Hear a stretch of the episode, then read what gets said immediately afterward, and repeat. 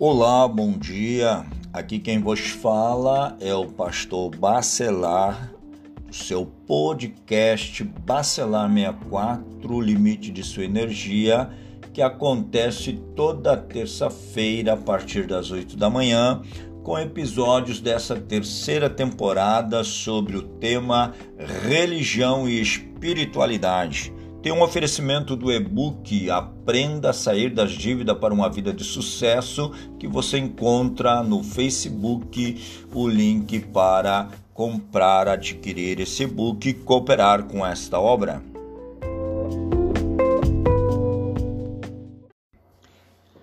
Muito bem, então, caros ouvintes, tratando-se de religião e espiritualidade, e tendo em vista que o último episódio foi falado aqui sobre a questão da intelectualidade bíblica, o problema da intelectualidade bíblica, a grande defasagem, a fraqueza dos cristãos, dos crentes de uma forma geral, e a falta de um testemunho contundente, hoje eu quero trazer um assunto que aborda sobre o ministério.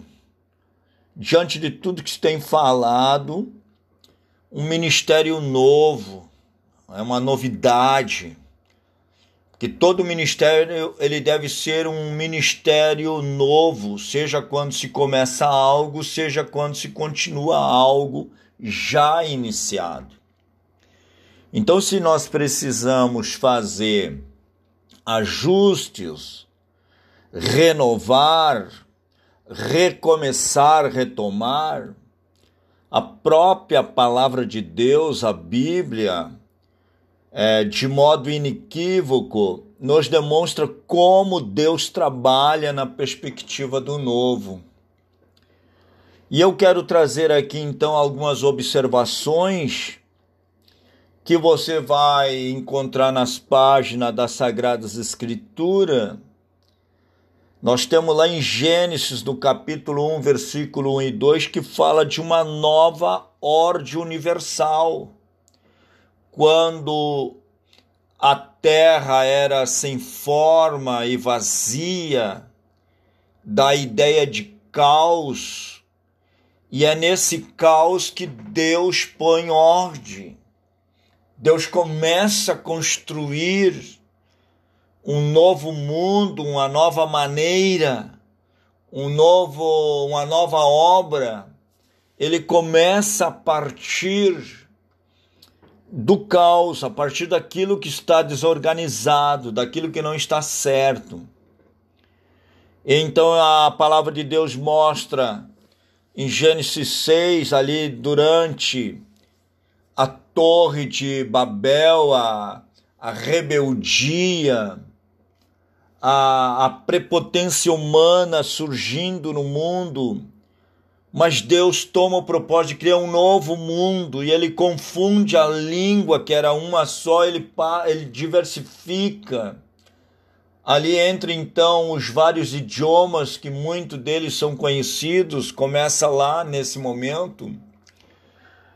E Deus então tira o foco da prepotência humana e chama a responsabilidade das pessoas para o propósito principal. Então ele começa esse novo mundo ali em Gênesis 6. Depois nós temos lá em 2 Pedro que fala de um novo céu, uma nova terra, tudo visando sempre o recomeço, a novidade, aquilo que é novo. Um novo povo Deus criou em Gênesis 12, a partir de Abraão.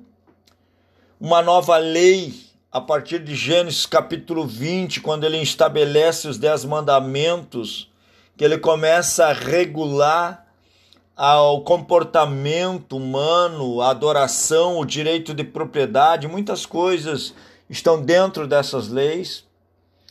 E 1 Samuel 8 já fala do, do, do regime, do novo regime, a teocracia, Deus comandando, Deus orientando. Deus dirigindo seu povo.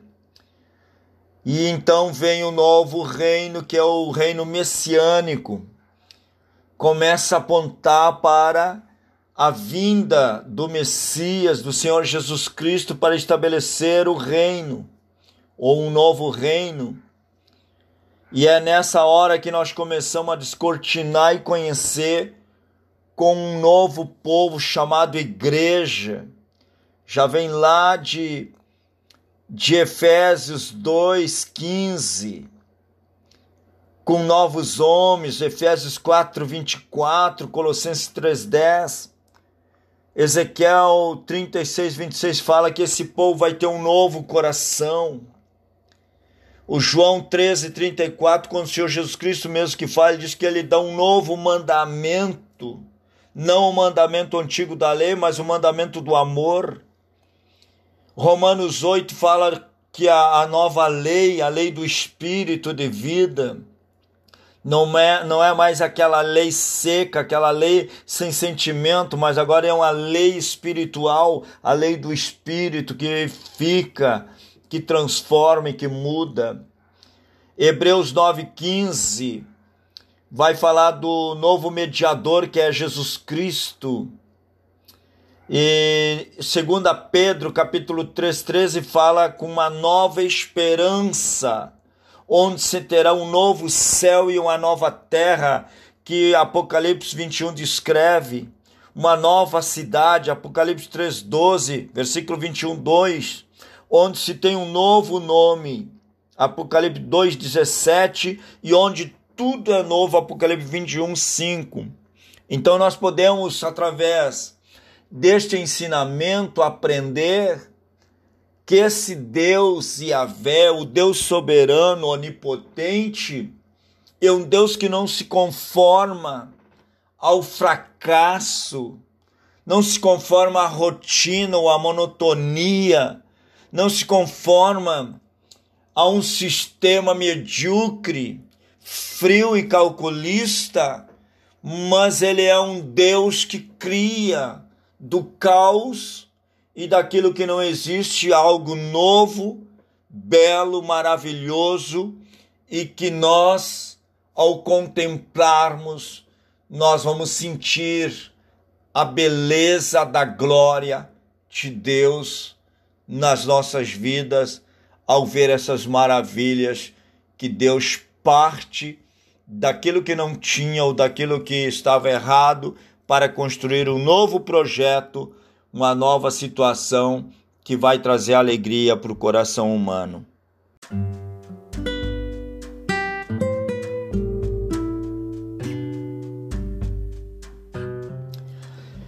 Muito bem, então, meus caros ouvintes deste episódio, se o problema está na falta de intelectualidade bíblica apurada, se as pessoas estão repetindo coisas que não está trazendo é, prazer, alegria, fortalecimento na fé, no amor, na esperança, diante de tudo isso que nós temos falado, fica um desafio dos quais o próprio Deus nos coloca diante de nós para tomarmos uma atitude de buscar uma renovada dependência, buscarmos novas alternativas de acordo com a sua vontade, de acordo com a sua palavra, que possa realmente transmitir uma palavra, um sentimento de renovação às pessoas que buscam conhecer e compreender o plano de Deus para a humanidade. Quero deixar essa reflexão com você, meu prezado ouvinte, e que você gostou deste episódio, você vai compartilhar com um amigo, com um familiar, para que ele reflita e para que ele tome novas diretrizes também, buscando entendimento, buscando discernimento das coisas, para que não repita apenas a monotonia da vida que está acostumada, mas que observe o plano e a vontade de Deus para si, para sua família, para sua geração.